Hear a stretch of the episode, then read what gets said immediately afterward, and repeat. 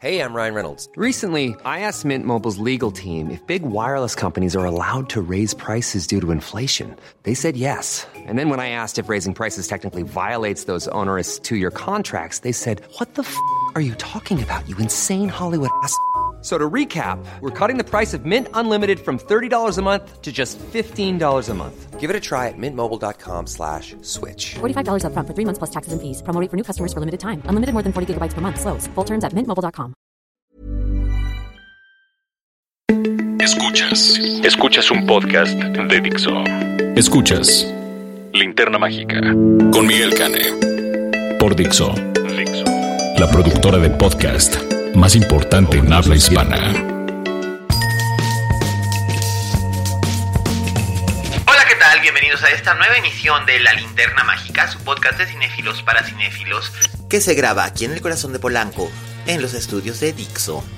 Yo soy su monstruo estrella, Miguel Cane, el cinéfilo que los llevará a distintas discusiones y divertidas disquisiciones acerca del mundo del cine. Y bueno, como siempre me acompaña nuestro estimado y fino amigo Raúl Fuentes, arroba oyefuentes, el crítico de cine más chinguetas de todo Jalisco, que nos va a hablar en esta ocasión, no exactamente de cine, pero sí de algo muy interesante, que es la serie de HBO que sirve como secuela para la exitosa película de Watchmen, eh, la película inspirada en el cómic creado por Dave Gibbons y Alan Moore. Eh, bueno, esta fue una película en 2007 con con Zack Snyder al frente. La película no fue muy buena, que digamos. Pero eh, la serie, creada por Damon Lindelof, el mismo de Lost y de Leftovers, parece tener muy buena pinta y de eso nos habla ahora mismo Raulito Fuentes. Adelante, Fuentes. Oye, Fuentes. Hola, ¿qué tal? Esto es Oye Fuentes, el espacio que Miguel Cano me brinda en la linterna mágica. Yo soy Raúl Fuentes y a mí me encuentras en Twitter como arroba Oye Fuentes. Oigan, pues es momento de platicar de Watchmen, la nueva serie de televisión que comenzó a transmitirse en HBO en el 20 de octubre pasado. Eh, vimos el piloto de esta serie que constará de únicamente nueve episodios, según Damon Lindelof, que es el creador y escritor de, este programa. Eh, una secuela libre, digamos, de Watchmen, la eh, novela gráfica escrita por Alan Moore y dibujada por Dave Gibbons en 1986 y 1987. Una serie de 12 números que eh, pues publicó DC Comics y que junto con The Dark Knight Returns eh, constituyen lo que fue como una nueva eh, época en el mundo de los cómics, ¿no? Estas dos obras que aparecieron en el 86, pues sí marcaron un parteaguas en, en lo que se refiere a no solamente la narrativa, sino a sino a la profundidad de los personajes. Y Watchmen, como ustedes saben, pues también es una película que se que, filmó eh, Zack Snyder y que se estrenó hace exactamente 10 años, solamente que eh, pues no es una secuela de la película, es una secuela del cómic, lo cual a mí de entrada me parece fabuloso porque eh, pues los puristas como yo de esta gran de este gran cómic pues querían ver cosas que no vieron reflejar que no se vieron reflejados en la película eh, sobre todo al final de la misma no que, que, causó mucha polémica el hecho de que el doctor Manhattan eh, tuviera una participación que no había tenido en los cómics originalmente. No la voy a spoilear por si no han leído Watchmen. Pero eh, pues lo que me gusta de esta nueva serie es que se atreve a hacer muchísimas cosas y no desentona con el con pues con lo que escribió Alan Moore. Alan Moore es un escritor reconocido entre otras cosas porque detesta sobremanera que se hagan adaptaciones tanto televisivas como cinematográficas de su trabajo. Eh, cuando se adaptó la película de la Liga Extraordinaria con Sean Connery, quedó tan desilusionado del trabajo que decidió no volver a prestar su nombre en ningún otro producto. Y así a lo largo de los años, a partir del 2003, cuando se estrenó la Liga Extraordinaria, vimos eh, películas muy inferiores a su trabajo, como lo fue eh, From Hell con Johnny Depp. Eh, la misma V de Vendetta que fue producida por las hermanas Wachowski, que aunque sí tenía partes esenciales del cómic también, la, la, tercera, la tercera parte sí quedaba bastante pues bastante rezagada del material original. No quiso nada que ver con Watchmen a pesar de que ha habido muchísimos intentos de llevar a la pantalla grande y a la pantalla chica de, manos de directores como Terry Gilliam o Paul Greengrass. Eh, cuando finalmente se hizo esta adaptación hace 10 años, pues él dijo que no quería nada que ver, que no pusieran su nombre y sucede lo mismo con este trabajo. Pero ya fue mucho preámbulo. Eh, lo que vemos en este primer capítulo de Watchmen, pues es ver eh, lo que sucede en el 2019 alterno. Si ustedes leyeron el cómic, recordarán que Robert Redford se estaba candidateando para ser presidente y Robert Redford es el presidente de este 2019 que, nos presenta la serie de televisión. Eh, no aparece como tal ninguno de los protagonistas de la serie original, pero si uno ha leído el cómic y sabe reconocer guiños, sabrá distinguir por lo menos a dos, a dos de los personajes principales de esta serie. Uno es protagonizado por Don Johnson y el otro eh, por un magnífico Jeremy Irons, que aunque tiene una pequeña participación en este capítulo, uno sabe de inmediato de quién se trata este personaje, el cual no ha sido nombrado todavía. Eh, el capítulo comienza con una con una introducción de algo que sucedió en 1921 en Tulsa, una, una revuelta llamada, eh, llamada The Wall Street, que, que, pues yo la verdad es que no conocía. El mismo Dave Von Lindelof eh, había admitido con cierta culpa que no conocía este periodo de la historia norteamericana y este es el punto de partida para eh, pues darnos cuenta que, supremacistas blancos siguen habiendo aún en el 2019. Eh, supremacistas que en vez de ponerse la capucha del Ku Klan, ahora usan máscaras de Rorschach. Y eso quién sabe si a, yo, si a él le hubiera parecido bien. Ya saben que Rorschach es este personaje con la máscara, con, con, pues, esta tinta del famoso test de Rorschach que va cambiando de forma. Eh, se ha mencionado por ahí también al Doctor Manhattan y alguno que otro guiño por ahí aparece eh, Archie, la nave del búho nocturno, aparece por ahí el libro de Under the Hood de Hollis Mason, aparecen brevemente los Minutemen, eh, por supuesto lo que tiene que ver con la carita feliz y esta mancha de sangre también eh, aparece muy veladamente, que creo que es lo más bonito de la serie, creo que Damon Lindelof aprendió muy bien de su trabajo como, como escritor y como showrunner de la serie de Leftovers, que es una, es una serie que tanto Miguel Cane como yo nos hemos cansado de, de, recomendar. Es una serie que por fin HBO volvió a poner, aunque únicamente puso la primera temporada. Y también es el mismo Damon Lindelof de Lost, es el, es el showrunner de esta serie que pues a muchos gusta y a muchos disgusta. Pero es bueno saber que su su madurez como escritor está bastante bien plasmada en Watchmen. Eh, pues es una serie que por supuesto recomiendo mucho. Recomiendo también muchísimo, eh, si no han leído la novela gráfica, búsquenla, cómprenla, eh, pídansela a alguien que, la tenga.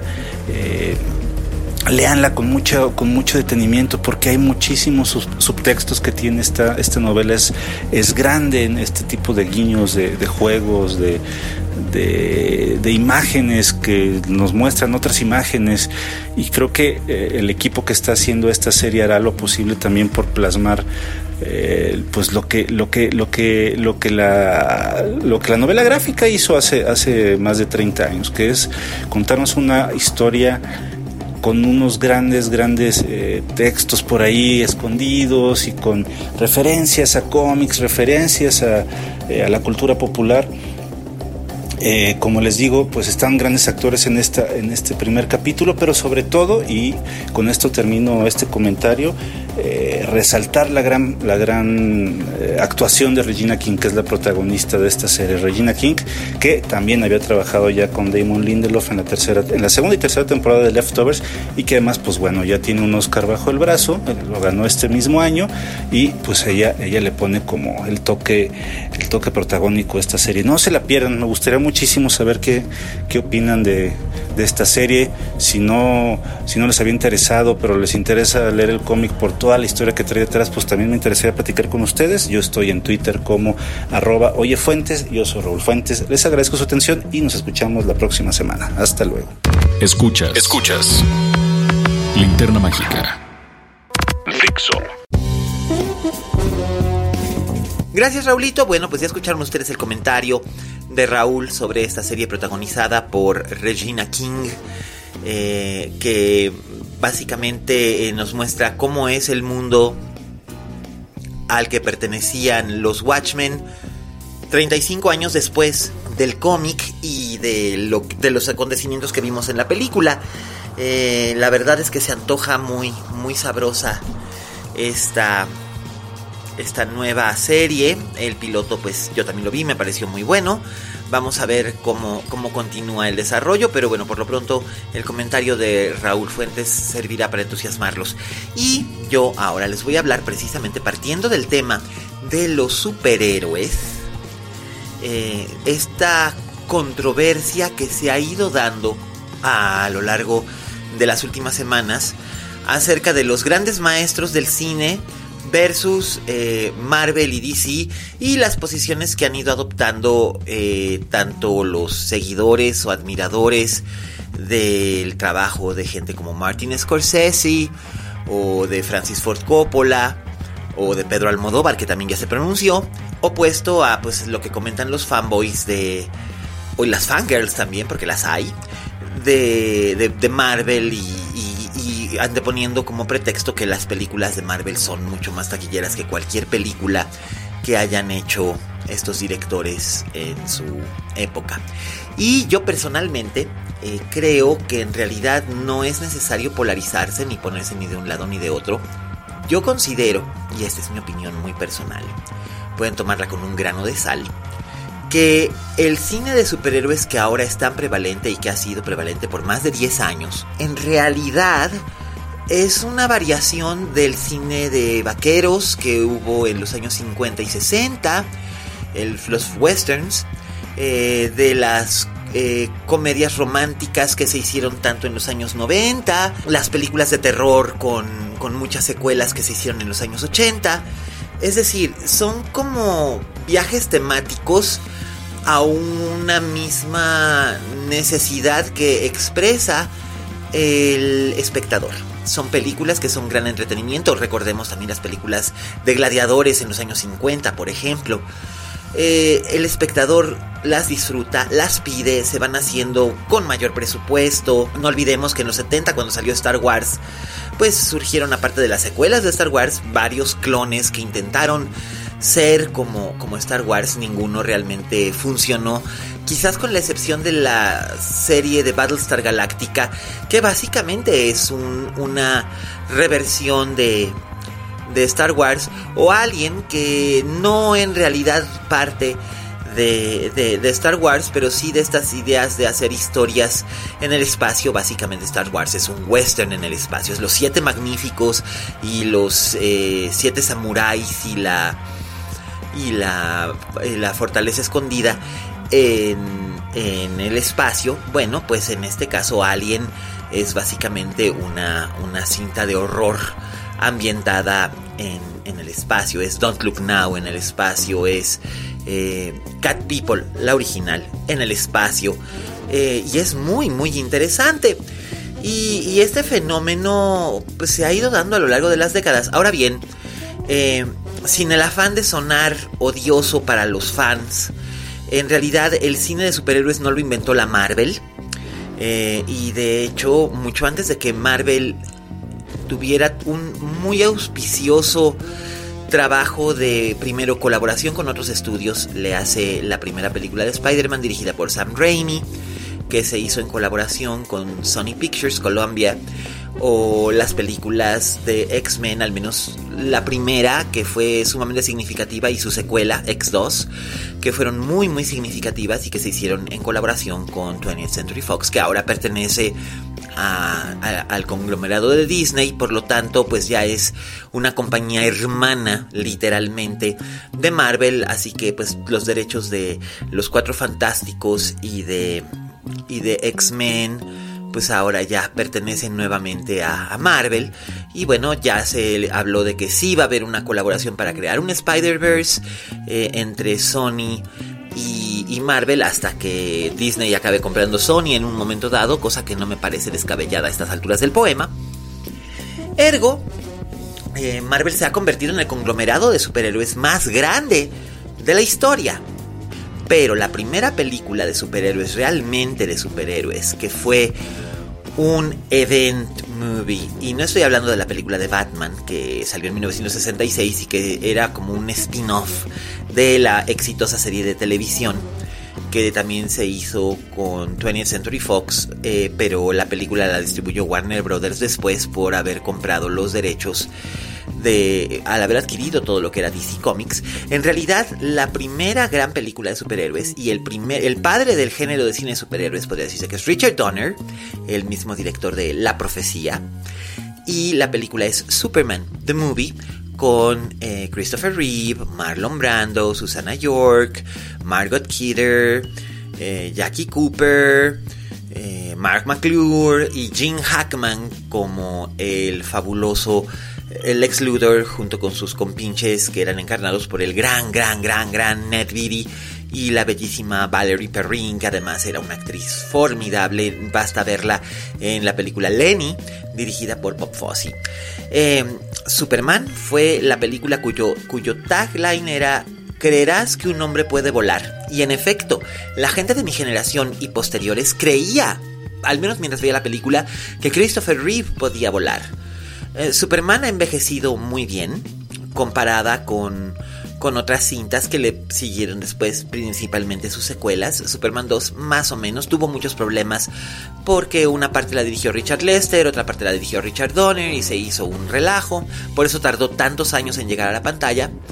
Y bueno, Superman 3 es una porquería, Superman 4 es muy aburrida y después llegaría el Batman de Tim Burton que realmente es el que nos trae el cine de superhéroes a la, época moderna.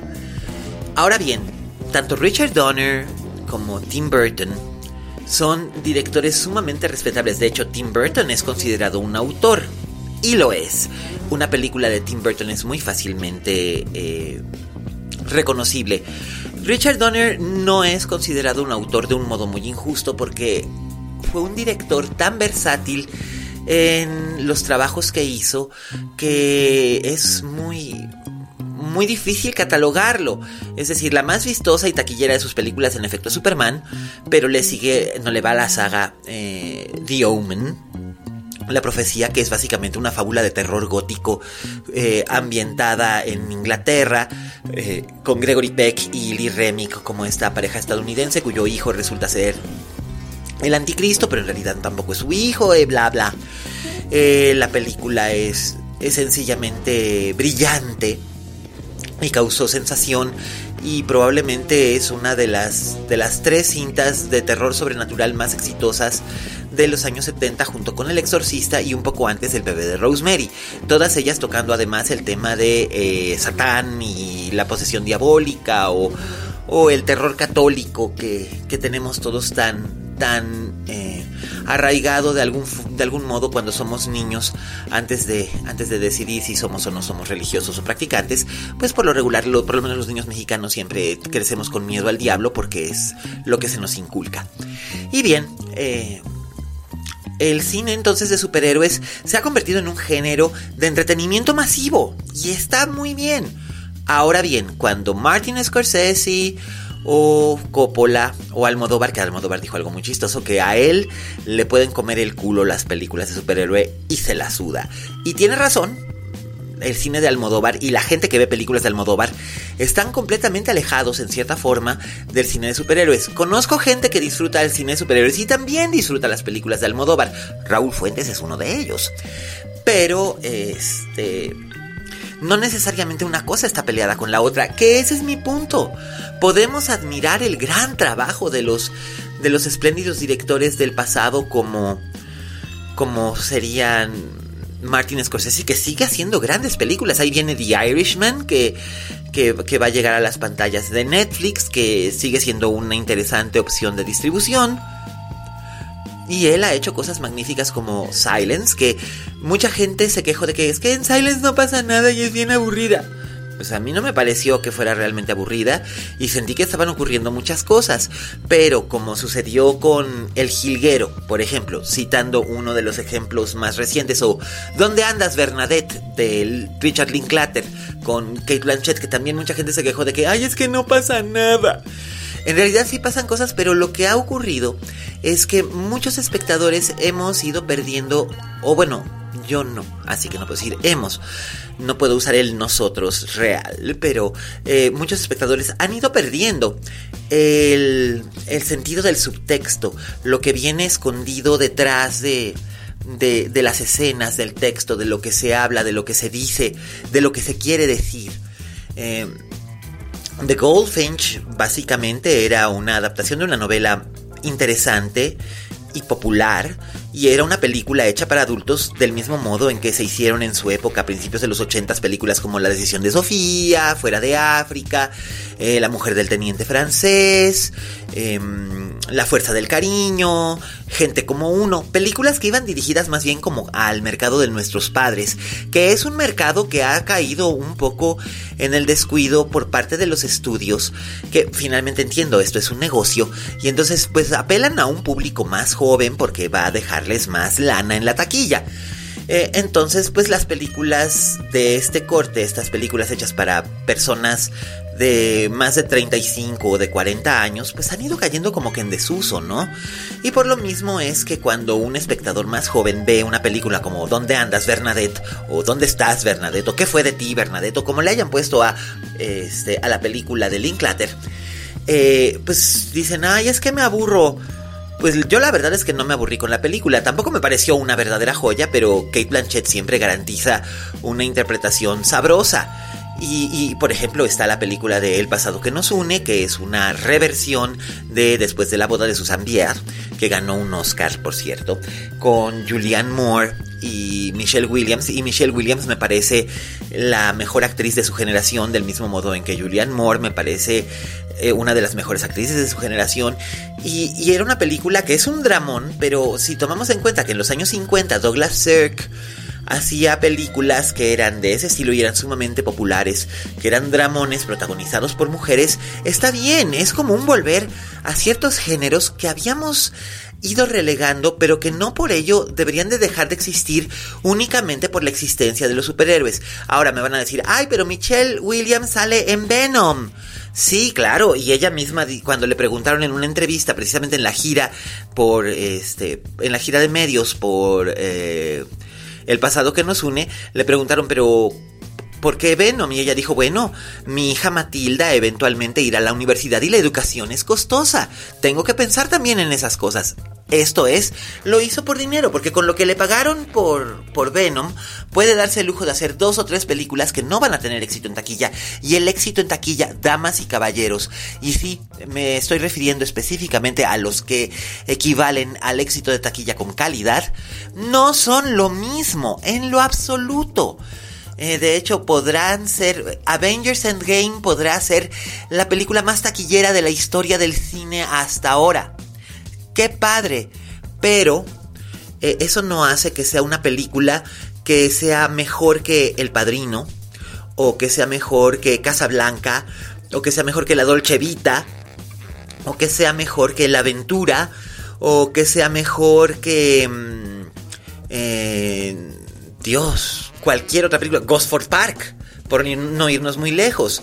Esas son películas infinitamente superiores en cuestión de trama, subtexto y desarrollo a Avengers Endgame, que es un gran espectáculo como en su momento lo fue Gladiador, como en su momento también lo fue Espartaco, como en su momento también lo fue Lo que el viento se llevó.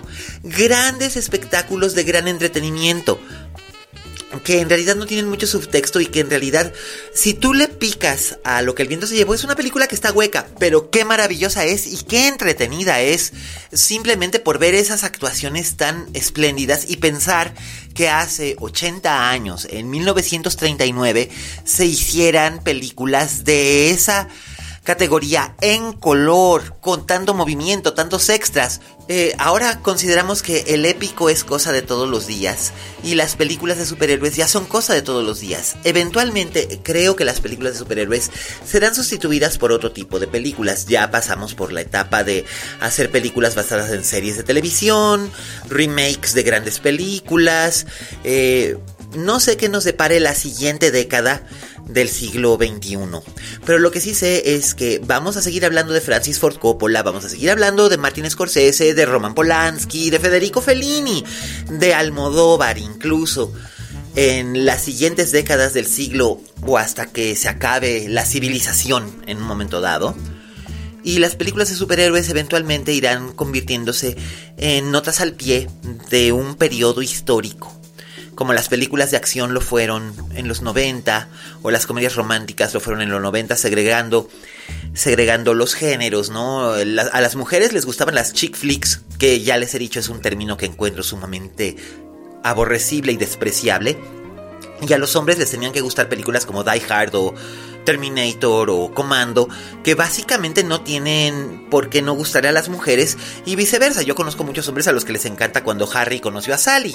Así que bueno, mi opinión personal se inclina más hacia lo que tenga que decir Martin Scorsese o Francis Ford Coppola por una sencilla razón. Ellos hicieron un cine que finalmente influyó de algún modo y ahí está Joker como prueba de esto, a los que están haciendo cine ahora. Y Joker no sería ni la mitad de lo que es si no tuviera todas esas cosas que se robó literalmente, temáticamente, de lo que es eh, Taxi Driver o El Rey de la Comedia, que son películas finalmente de Martin Scorsese.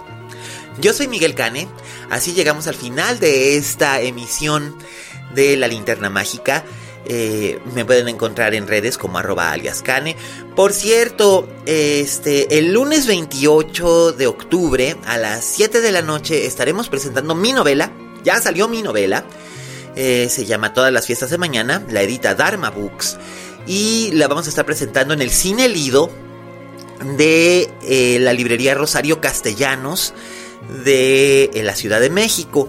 En la calle de Tamaulipas 202 en la colonia Condesa a partir de las 7 de la noche. No tienen que estar ahí a las 7 de la noche puntualmente, vamos a empezar un poquito más tarde, pero bueno, esa es la hora en la que estamos empezando a citar. Eh, por favor, si están en la ciudad y quieren acercarse, acompáñenos, se van a divertir, habrá lectura en atril, nos acompañará la maravillosa Fernanda Melchor autora de Tiempo de Huracanes, la novela más exitosa del año 2017 y 2018. Y para mí es un privilegio poder compartir esto con ustedes. Eh, ojalá los pueda ver. Eh, como siempre, todo mi cariño a, nuestros escuchas. Ustedes saben quiénes son y ustedes saben que cuando me siento ante este micrófono es como si estuviera hablándoles precisamente a ustedes. Ya estén en Cancún, en Guadalajara, en Madrid, en Barcelona, en Santiago de Chile, en Los Ángeles, en cualquier lugar donde se encuentren. Muchísimas gracias por escucharnos. En Asturias, mi antiguo, mi antiguo hogar. Gracias, Sara. Este, pues nada, espero poder verlos en la presentación del libro. espero que sigan viendo películas de autores como Scorsese, Almodóvar, Polanski, Fellini, eh, Coppola y anexas. Y si les gustan las películas de superhéroes, no se cierren a ver lo que hay más allá de las capas y las máscaras, hay muchas cosas más que ver en el cine, y todos estamos hechos de estrellas. Yo soy Miguel Cane, y recuerden. Como dijo la Betty Davis, en este negocio si no tienes fama de monstruo, no eres una estrella. Hasta la próxima.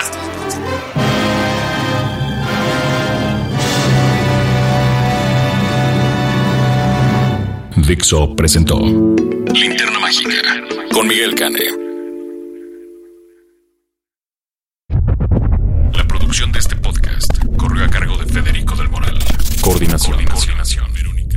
Verónica Hernández. Producción general. Dani Sánchez.